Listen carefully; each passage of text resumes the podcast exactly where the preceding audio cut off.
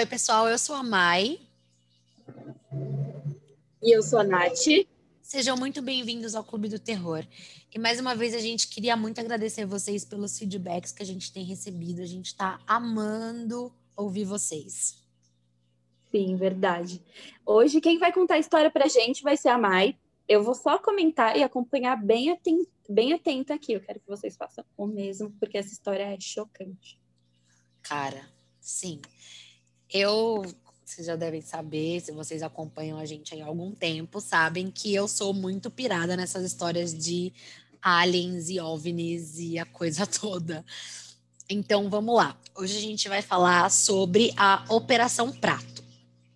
Então, para a gente se ambientar, é, vou falar um pouquinho da, primeiro de onde que aconteceu tudo, tá? Então, Colares é um município do estado do Pará, no litoral da Baía do Marajó. O município tem cerca de 11 mil habitantes. E por tratar-se de uma população ribeirinha, a maioria sobrevive da pesca e possuem pouca instrução. Além disso, são pessoas muito supersticiosas. No ano de 1977, estranhas bolas de luz começaram a surgir no céu daquela cidade e atacar os moradores. Em pouco tempo, centenas de pessoas já haviam sido atacadas pelo que ficou conhecido depois como chupa-chupa. Os tais do chupa-chupa, é, não, esse nome é simplesmente bizarro. Não dá nem para levar muito a sério, né? Eu pensei a mesma coisa quando eu estava pesquisando sobre. Mas os tais do chupa-chupa, eles emitiam raios de luz contra as vítimas, semelhantes a tipo emissão de laser, assim, através dos quais eles conseguiam extrair um pouco do sangue da pessoa. Esses ataques feriam as pessoas e pelo menos quatro mortes foram registradas em decorrência desses ataques. As pessoas começaram a reagir e atiravam contra as luzes ou tentavam atirar foguetes na esperança de afugentar. Não, mas espera, eles atiravam tipo arma real assim? Arma, é, a, porque contra tipo, a luz? É, porque eles não sabiam bem o que que era, então eles tentavam reagir com o que eles tinham. Então pegavam e é armas de muito fogo. pequena, né? Exato. Então pegavam armas Agora... de fogo e tentava atirar no que no que, que era aquilo e tentava também soltar esses esses foguetes assim para ver se afugentava essas luzes, né? Para ver se essas luzes Gente, saíam que de lá. desespero não saber que luzes são essas e, e ficar apontando para você. E, é, realmente, eu acho que eu, faria a mesma coisa. Eu acho é, que eu faria a mesma coisa. Atacou com o que tinha nas mãos, né? Basicamente isso. É, e aí o pânico começou a tomar conta do lugar, né? De, de uma tal maneira que as forças armadas tiveram de se deslocar até lá para acalmar a população. Os militares, primeiramente, não queriam ir até Colares, porque, segundo eles, abre aspas, no litoral paraense vive uma população subnutrida, de reduzido grau de instrução e, sobretudo, mística. As histórias que se contam de fatos que se passam no meio dessa gente seriam dignas de figurar em qualquer folclore. Em razão disso, não foi dada maior atenção ao fato. Fecha aspas. Segundo o site Assombrado, essa informação consta realmente em documento oficial da Força Aérea Brasileira. Ou seja, eles falaram realmente sobre isso, sobre ser uma população que era subnutrida e que tinha pouca instrução e por isso que eles não deram importância porque eles estavam falando. Nossa, e imagina, por ser uma cidade muito pequena, pelas pessoas não terem tanto acesso à informação, eu acho que uma coisa que talvez não fosse isso, talvez, vamos, vamos supor que não fosse, é, toma uma magnitude assim tão grande pelas pessoas não terem um certo grau de informação e elas já acham que é aquilo. Não sei. Vamos ver o que vai acontecer nos próximos capítulos, mas. pois é. Então, olha. Porque lá. a coisa começou a ficar cada vez mais bizarra e fora do controle, assim. Então, o prefeito de Vigia de Nazaré e outros prefeitos de cidades vizinhas enviaram um novo ofício para a Comar, que é o Comando Aéreo Regional, pedindo ajuda. Isso foi o estopim para o surgimento de uma operação especial que tinha como missão descobrir a natureza destes casos, acalmar e instruir a população local em relação a eles. Para compor a operação foram destacados 30 oficiais do Serviço de Inteligência, que era chamado Segunda Sessão. Durante os primeiros meses, nada de muito grave foi testemunhado pelos militares, que se concentravam em colher relatos e dar palestras para os moradores. Então, eles só ficavam lá ouvindo o que as pessoas tinham para falar e aí davam palestras tentando acalmar as pessoas, né? Tentando explicar, dar algum tipo de explicação para o que estava acontecendo e parece uma coisa, né? Tudo, tudo acontece. Aí quando chega, é tipo, quando chega alguém para ver se tá acontecendo, não acontece nada. Aí, tipo, você é um mentiroso da história. Nossa, Exato. é muito complicado isso, né? Exatamente. Mas aí, a partir de novembro, tudo mudou. Os casos testemunhados pelos militares aumentaram em quantidade e na qualidade da experiência. Nesta fase, já sob chefia do então capitão Irangue Holanda, ocorreram os mais impressionantes casos envolvendo os militares da então Operação Prato. É, então, só para explicar primeiro, a ideia do nome foi dado pelo próprio Holanda, que disse o seguinte: abre aspas. Dei esse nome porque o Brasil é o único país no mundo que chama UFO de disco voador. Em francês, é soucoupe volante, eu acho que deve ser assim, que significa. Tá. Não sei, amiga, mas enfim, significa pires. Os portugueses o chamam de prato voador. Na Espanha é platilho voador. E platilho é prato também. Enfim, até em russo se fala prato, nunca disco como se faz aqui no Brasil. E como nas Forças Armadas a gente nomeia algumas operações como uma espécie, como uma espécie de código, esse caso não podia ser exceção, ainda que não pudesse ser identificado o objetivo da operação. Então ele deu o exemplo seguinte: a gente não poderia chamá-la de Operação Disco Voador, por isso ficou Operação Prato. Fecha aspas. Gente, é uma mente pensante, né? E eu não fazia ideia que era só no Brasil que, é, que era conhecido como disco voador. Para mim, todo mundo chamava de disco voador em vários locais do mundo, assim. Para mim também. Mas... Nunca foi uma coisa que eu parei para pesquisar ou pensar, tipo, será que Verdade. em outros países as pessoas chamam também, sabe? Assim, nunca. E é Pesquisas é do histórico do Google. Será? O que chamam nos outros países? tipo, mano, não dá. E assim, cara, é tão comum pra gente, disco voador é tão comum que a gente ouve tanto, né, que a gente nem, nem tchum. É, enfim, o capitão Holanda ele dizia que apesar de crer na possibilidade de vida extraterrestre, ele não acreditava ser esse o caso dos registros visuais em colares. Contudo, ele mudou radicalmente a sua opinião durante o tempo que ele esteve lá na região, porque teria visto, filmado e fotografado OVNIs sobrevoando a cidade, próximo aos locais onde o pessoal de sua equipe estava instalado. Muitos outros militares relataram ter visto estranhas bolas de luz e grandes naves. A missão estava tendo êxito. As vítimas desses raios de luz eram, sobretudo, mulheres. A gente não tem um minuto de paz. Não importa. Tá? Ser mulher é muito complicado em qualquer lugar, gente. Exatamente. Os alienígenas não deixam a gente em paz. Exatamente. Então, assim, por quê? Por que, que o feminismo existe? Entendeu? Não dá, é cara. Isso. É muito difícil ser mulher. Ser é... mulher é complicado. Exatamente. A gente está zoando, mas é real, tá, galera? É, é um fato. Assim, ser mulher não é fácil. Enfim, elas tinham marcas em seus seios esquerdos, como se fossem dois furos de agulha em torno de uma mancha marrom. A gente vai deixar algumas fotos aí que apareceram durante essa operação. Parecia algum tipo de queimadura. Os relatos eram sempre os mesmos. Vinha uma luz do absolutamente nada e seguia alguém, geralmente uma mulher, que era atingida no seio esquerdo. Às vezes eram homens que ficavam com marcas nos braços e nas pernas. A cada dez casos, eram cerca de oito mulheres e dois homens.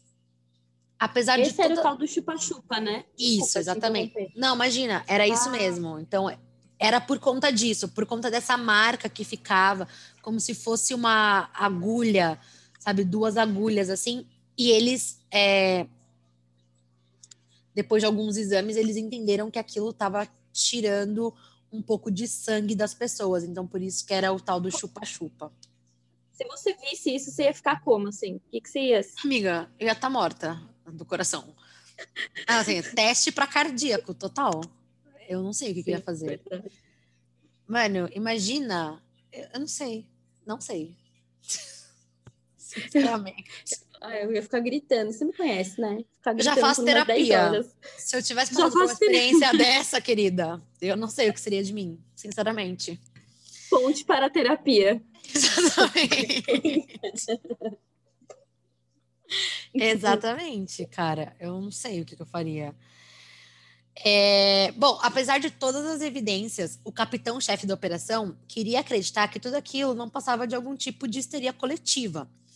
E aqui eu acho muito importante a gente falar que histeria coletiva é um fenômeno real e trata-se da rápida disseminação de sintomas físicos em um grupo considerável de pessoas. Então, se vocês derem um Google, vocês vão encontrar relatos de alguns casos muito bizarros de histeria coletiva, de inclusive pessoas que morreram por conta disso.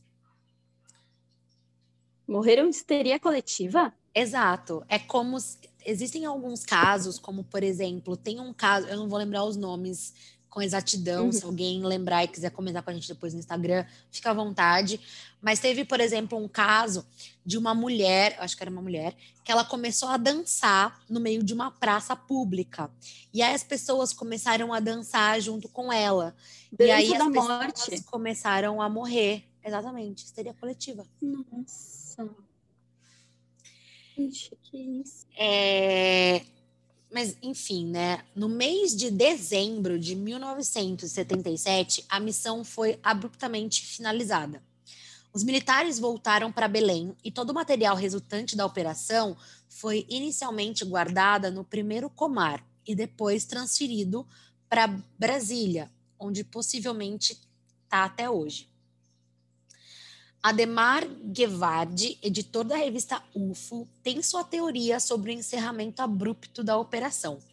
Ele diz que, partindo de fonte que ainda terá que ser mantida anônima, mas é de enorme relevância no meio militar brasileiro, a Operação Prato não foi encerrada, mas sim recebeu outro formato, muito mais secreto e técnico, e passou, já com outro nome, a contar com a participação decisiva e intensa de militares norte-americanos.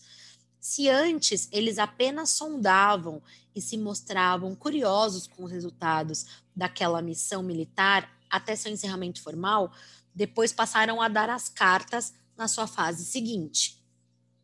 Só Amiga, que aí, posso né? comentar só uma coisinha? Claro. É, eu fico pensando que, assim, é, o governo esconde muita coisa da população, talvez por medo desse surto coletivo, porque imagina se eles colocarem para a gente ver o que realmente acontece por trás dos bastidores, eu, eu ia surtar. Se eu, descobrir, se eu descobrisse, tipo, de fato, existe, as provas estão aqui, é isso. Gente, você acaba, você não tá seguro em lugar nenhum. É assaltante, é ET, você não tá seguro, gente. E aí eu acho que não sei se é bom eles esconderem isso da gente.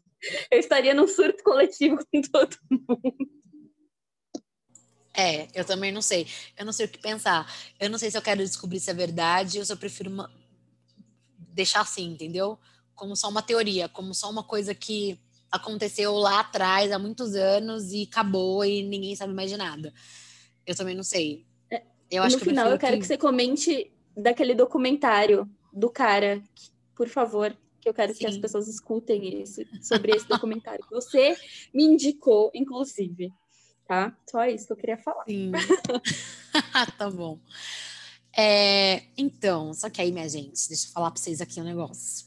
Engana-se, tá? Quem achou que a história ficou por isso mesmo.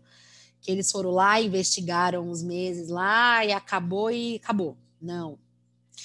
Em 1987, a revista Ufologia Nacional e Internacional precursora da revista UFO, recebeu páginas e páginas de documentos oficiais da Operação Prato de fontes sigilosas.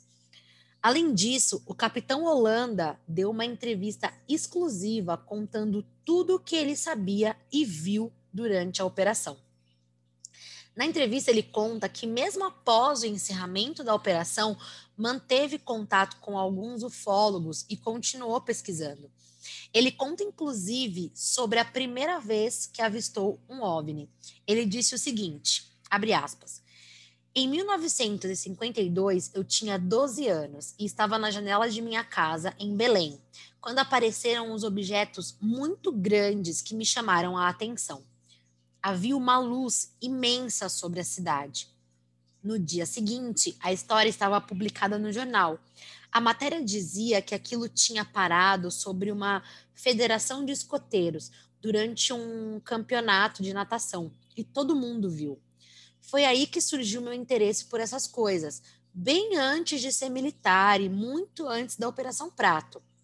Sempre acreditei em vida extraterrena e na possibilidade deles terem a curiosidade de nos observar. Somos um planeta com vida inteligente que deve suscitar o interesse de extraterrenos. Fecha aspas. Continuando ainda nessa entrevista do senhor Holanda, ele conta o primeiro relato que ele ouviu quando ele chegou lá em Colares. Ele falou o seguinte: A primeira senhora que entrevistei em Colares, por exemplo, disse-me coisas absurdas. Tínhamos saído de helicóptero de Belém só para ouvirmos uma mulher que tinha sido atacada pelo tal do chupa-chupa. Vi que ela tinha realmente uma marca no seio esquerdo era marrom, como se fosse uma queimadura, e tinha dois pontos de perfuração. Quando conversamos, relatou-me que estava sentada numa rede fazendo uma criança dormir, quando de repente o ambiente começou a mudar de temperatura. A senhora achou aquilo esquisito, mas nem imaginava o que iria ocorrer a seguir. Então, deitada na rede, viu que as telhas começaram a ficar avermelhadas em cor de brasa. Em seguida, ficaram transparentes e ela pôde ver o céu através do telhado. Era como se as telhas tivessem se transformado em vidro. Ela via o céu e até as estrelas. Gente, como, e... que foi a, como será que foi a reação dela? Será que ela saiu correndo? Não, como é que será ela tá que ela viva? Desmaiou? Sim, como é que ela viveu pra contar então, essa história? Eu já ia estar tá traumatizada, gente. Que isso? Ah, tá lá de boa, do nada, começa a acontecer umas coisas esquisitas. Você acha que é espírito, você não sabe mais o que, que é. Exatamente. E aí o teto fica o quê? Transparente. Corre. Cata criança. Cata a criança correndo. Exatamente. E na Netflix tem uma série chamada Eu Vi e um dos episódios conta a história de uma mulher que, desde criança, ela é perseguida por aliens.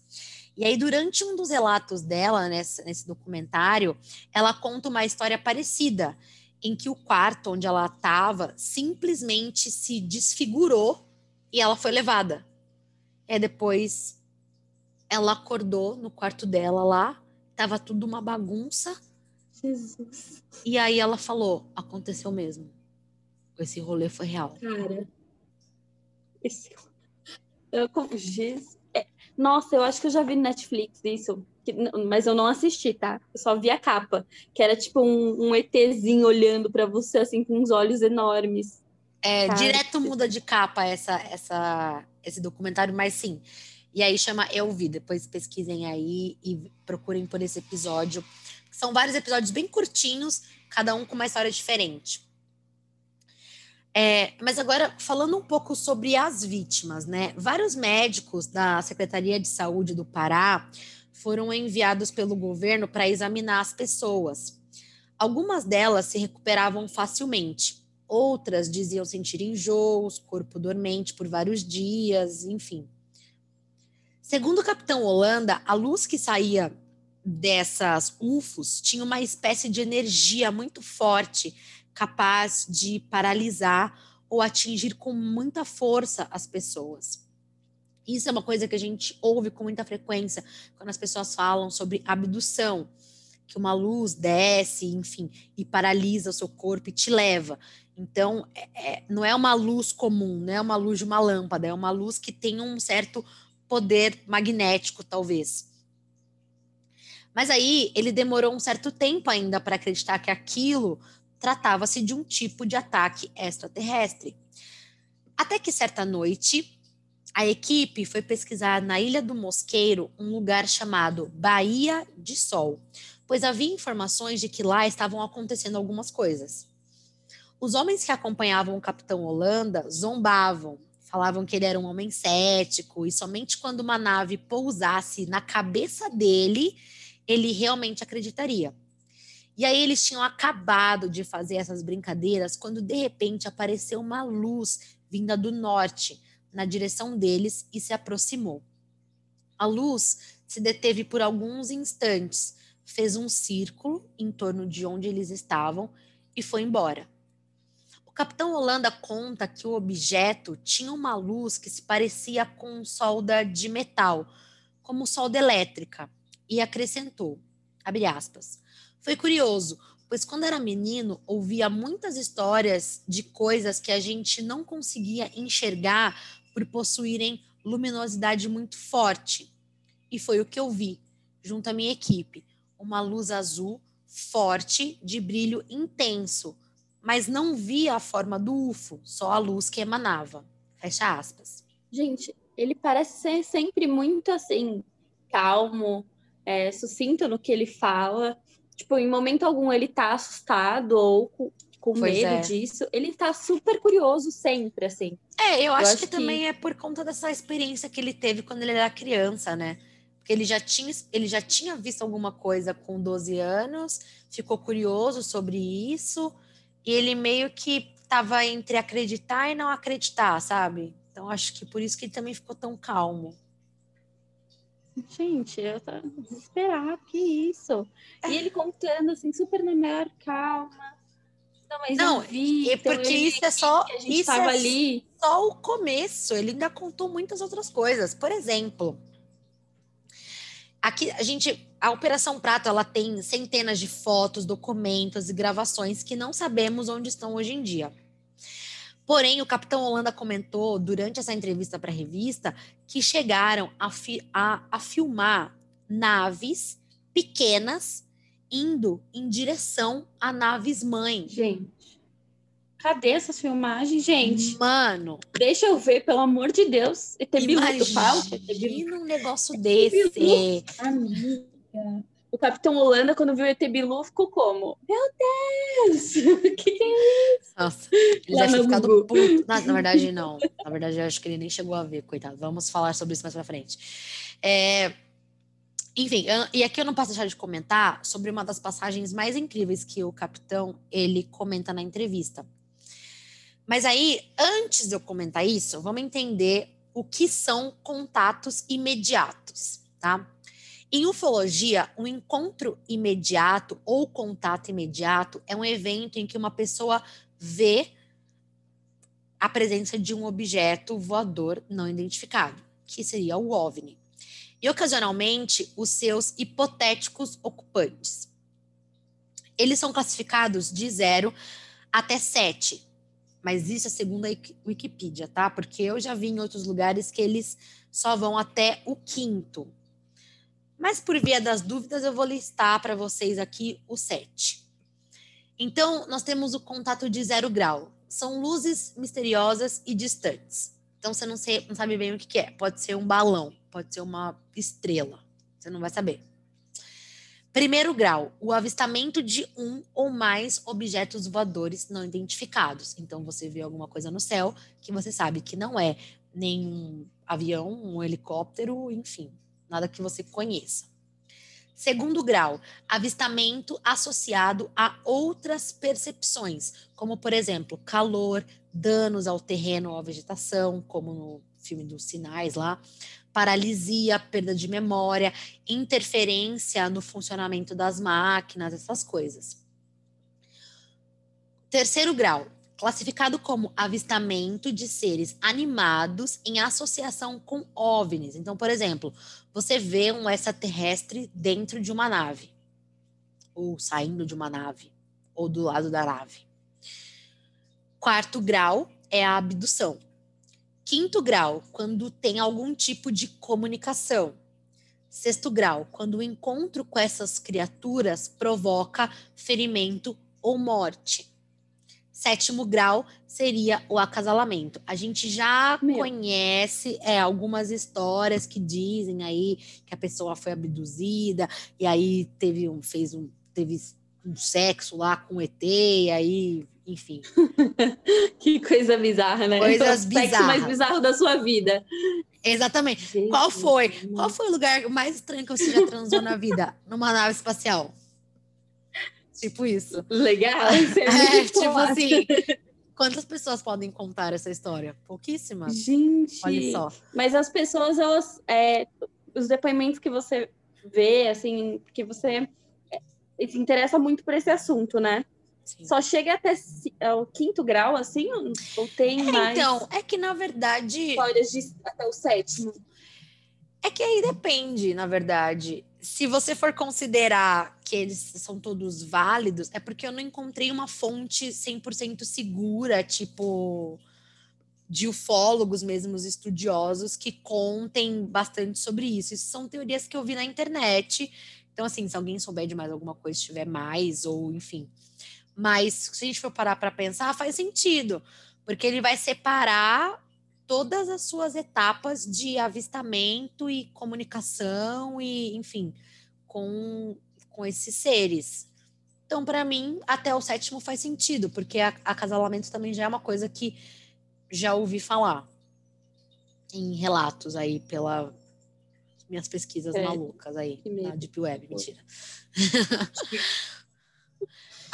Então, existe, assim, né? Já, já ouvi falar. Inclusive, nesse documentário que, a gente, que você pediu para eu indicar, é, uma, é um cara que ele é, tem todos esses contatos, inclusive até o sétimo. Que aí depois ele conta que teve um filho, sabe? É, ele foi escolhido. É, um filho Pra ser uma criança alienígena. Deus me livre, não precisa me escolher, não quero. Não quero, não quero. Vem aqui, Juninho. Vem aqui, não. Juninho. Não, por favor, gente. Não, não. Se estiver me escutando aí, eu não quero ser escolhida. Muito obrigada. Não, eu não quero nem ver. Porque, assim, não quero ter o zero, nem ao sétimo grau, nenhum grau. Obrigada. é, exatamente. É, mas aproveitando que a gente está falando disso, eu já vou deixar aqui então a, a indicação. O documentário estava na Netflix há bastante tempo, é, agora não está mais. Talvez vocês encontrem aí nos, nos streams é, piratas, enfim, mas chama Extraordinary The Stan Romanek Story. O nome do cara é Stan Romanek. Depois eu deixo linkado lá para a gente no Instagram, mas conta essa história desse cara que, tipo, ele conta umas histórias bizarras e aparecem uns ETs nas, nas filmagens, e, gente, eu fiquei cagada de medo. Depois eu fui assistir eu alguns vídeos que eu vi que, tipo, as pessoas desmentindo e tal, eu fiquei mais tranquila, mas quando eu assisti, eu fiquei com medo até de escovar o dente. Não, eu quando vi nervosa. o trailer, assim, eu já fiquei tensa. Falei, que Sim. Gente, esse homem, eu não sei. Exatamente. Mas eu, eu não quero nem pesquisar os comentários, senão vou falar, ai, que triste, achei que era real. É, eu fiquei chateada depois, porque eu tava tão crente que era de verdade. Depois que eu fui pesquisar e vi as pessoas falando, dando as suas opiniões sobre as possíveis fraudes que ele cometeu nesse, nessas filmagens, eu fiquei chateada. Porque eu falei, poxa vida, podia ser muito real. Enfim, mas aí, gente, a gente acredita no que a gente quiser acreditar. Então, por mais que as pessoas tá falem internet, que é mentira, é verdade, exatamente. Gente. Tava aí e continua aí para quem quiser ver. É, então, vamos continuar. O Capitão Holanda, ele teve, então, o que a gente pode chamar de contato imediato de terceiro grau, que é, relembrando, então, o avistamento de seres animados em associação com o OVNI. Então, quando você vê um extraterrestre, ou enfim, um alienígena, aí, como vocês quiserem chamar, dentro da nave, do lado da nave, saindo da nave, enfim. Esse é o terceiro grau. Segundo ele, o contato ocorreu no início da segunda quinzena de dezembro de 1977, quando a Operação Prato já tinha todos os registros documentais que a gente já falou antes. O próprio Holanda estava com um de seus é, colegas ali em uma pequena embarcação de alumínio no rio Guajará-Mirim, que banha um dos lados da ilha de Colares quando ambos avistaram um UFO cilíndrico de cerca de 100 metros de comprimento. Emitindo um chiado, o objeto praticamente pousou em posição vertical sobre a margem oposta do rio. Uma pequena porta abriu em sua parte superior, né? E aí, através dela, uma criatura saiu de lá saiu um, um bagulho lá de dentro. Hum. E aí ele conta que tava essa, essa esse alien, esse extraterrestre, essa pessoa, sei lá, estava vestida com macacão inteiriço e capacete, como se fosse um motoqueiro. Ambos eram brancos. O ser desceu meio que flutuando assim e se colocou praticamente na frente dos homens. E aí ele disse o seguinte, abre aspas: Parecia que aquela criatura queria que o víssemos e soubéssemos que ele sabia do que a gente estava fazendo ali, né, das nossas atividades no local. Fecha aspas. O militar, seu companheiro e o extraterrestre ficaram se encarando lá, sem falar uma só palavra. Então, o ET resolveu ir embora e encerrou-se ali o contato não fez nada. Não bateu, não, não teve chupa-chupa, não teve nada. Simplesmente ficou lá encarando eles, tipo, eu quero que vocês vejam. E ter afrontoso. Total. Total. Tô aqui, queridos. Quero Pegou ver. a motinha dele, ó, vazou. Após dois meses da entrevista que ele deu para essa revista UFO, o capitão Holanda foi encontrado morto em sua casa em decorrência de um suicídio. Amigos próximos do militar contaram que ele passava mesmo por uma profunda depressão devido à experiência que ele teve durante esse tempo é, lá em Colares. Amigos ufólogos não acreditam que ele tenha se suicidado. E aí criou-se uma conspiração de assassinato, porque ele teria falado demais. A e, inclusive, porque o que eu estou trazendo aqui é só uma parte, a entrevista é gigantesca, tem muita coisa. Quando a gente pesquisa sobre Operação Prato na internet, a gente consegue ter acesso a algumas imagens de alguns documentos. A gente vai colocar uma parte lá no, no Instagram. É, mas pelo que a gente sabe, pelo que foi falado, tem muita coisa que se perdeu e acabou e ninguém mais falou sobre isso, principalmente depois que os norte-americanos tomaram a frente do caso. É, então, meio que se perdeu aí, ninguém mais sabe onde é que tá as informações, né? E aí, a Comissão Brasileira de Ufólogos pressionou a aeronáutica por bastante tempo para liberar os documentos da operação. E eles até conseguiram alguns, mas os vídeos nunca foram divulgados. E aí hoje a aeronáutica informa que não existe mais nada sobre essa missão. E aí, minha Cara. filha, ficou por isso mesmo, entendeu? Eu, assim, minha opinião é a seguinte, eu acho que deram bem um cala-boca nele mesmo, porque é aquilo, sem deixar a população histérica de problema, o Brasil já tá cheio. Não vamos meter mais ET para aí brasileiro vai ficar como? Essa cidade, olha como eles já estavam, tipo, super assustados. Imagina se começa a aparecer essas, essas, esses relatos, assim, as pessoas vão ficar malucas. Vão pois começar é. a ficar malucas, vendo também, vão começar a ver coisas onde não existem. E isso a gente acaba em tragédia, né, galera?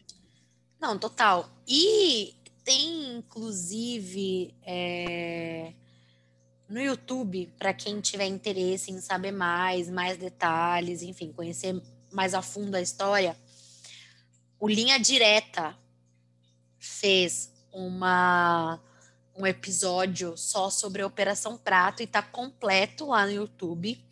É só jogar Operação Prato no YouTube que vocês vão encontrar.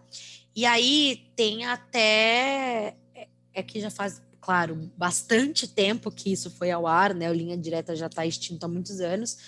Mas tem pessoas da cidade de Colares contando as histórias. Tem gente que viu e conta um pouco do que, que eles viram. Tem gente que ouviu de alguém que viu, não sei o quê, nananã, e aí como que isso se tornou a, a lenda urbana, né, da cidade, como que aquilo ficou no imaginário das pessoas, e lembrando que não importa se as pessoas, elas eram, como os militares falaram, subnutridas, ou enfim, é, mas elas eram, acima de tudo, muito supersticiosas, e isso tem um peso grande, porque daí você começa a acreditar mesmo, cara. Entendeu? Por mais que você não tenha presenciado, se alguém te conta e você já faz parte daquela comunidade, né, que já tem uma superstição forte, você vai acreditar.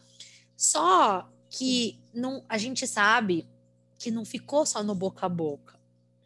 Não era só um falando para o outro sabe? Tipo, a rádio patroa ali, não era só isso. As pessoas viram e militares foram até lá por um motivo. E vivenciaram também, né? Exato. O negócio estava ficando meio perigoso. É, imagina, cara, você acha que os militares iam aparecer na cidade por conta de nada? Absolutamente é, nada. Não faz sentido nenhum. Ficar uhum. lá e, e tentar acalmar a população e, e, fazer todos esses registros por, por nada? Eu acredito que não. Né? A gente não vê isso acontecer, isso não é uma coisa comum. E é por isso que essa, esse é um dos casos mais é, misteriosos, enigmáticos e incríveis da ufologia brasileira, justamente por isso. Porque é quando você coloca os militares para trabalhar numa coisa que, tipo assim,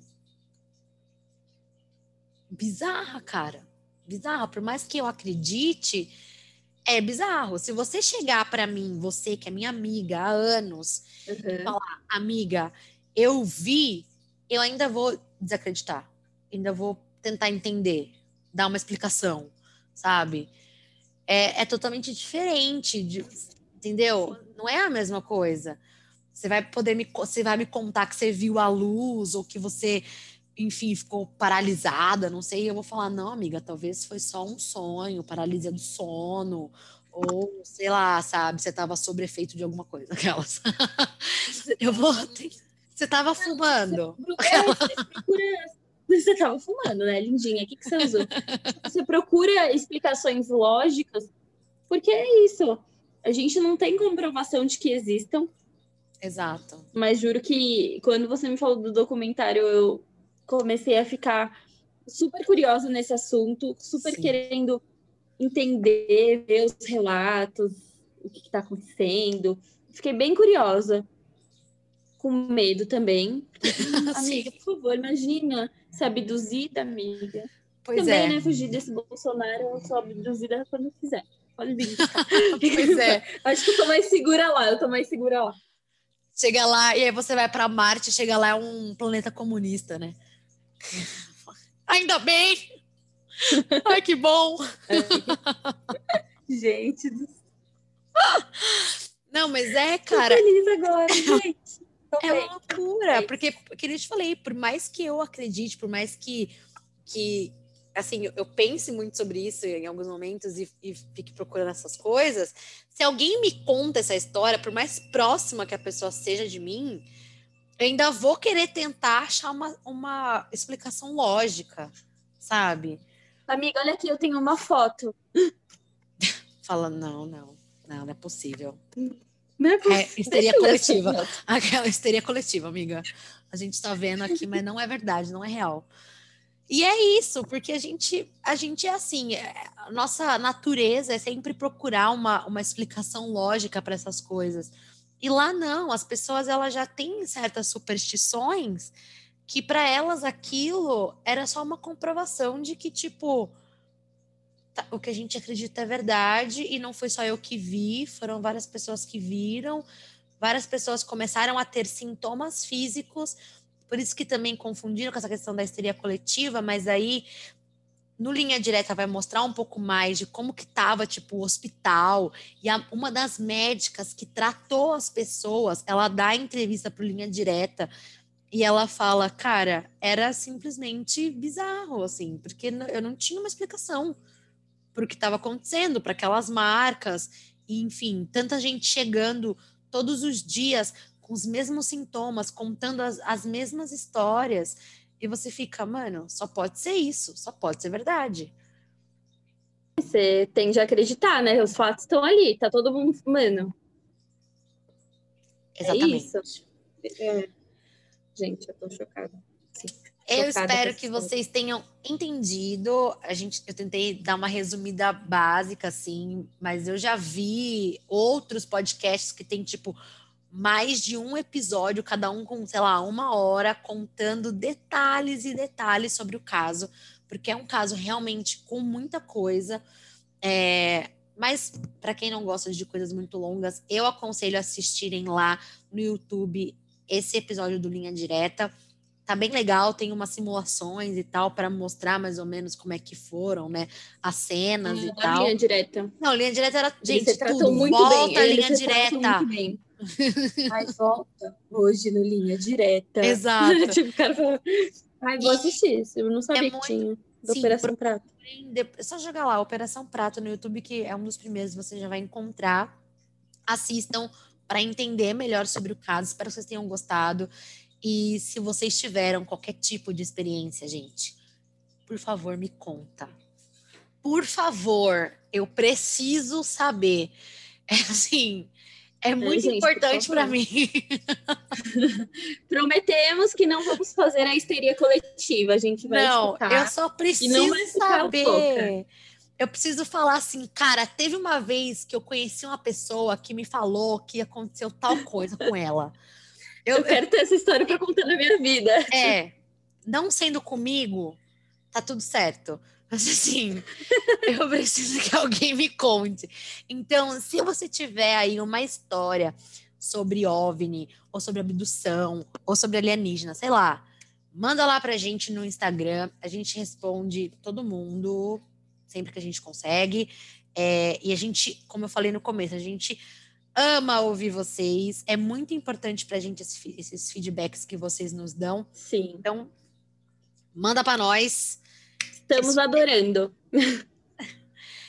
E até o próximo episódio. Até o próximo.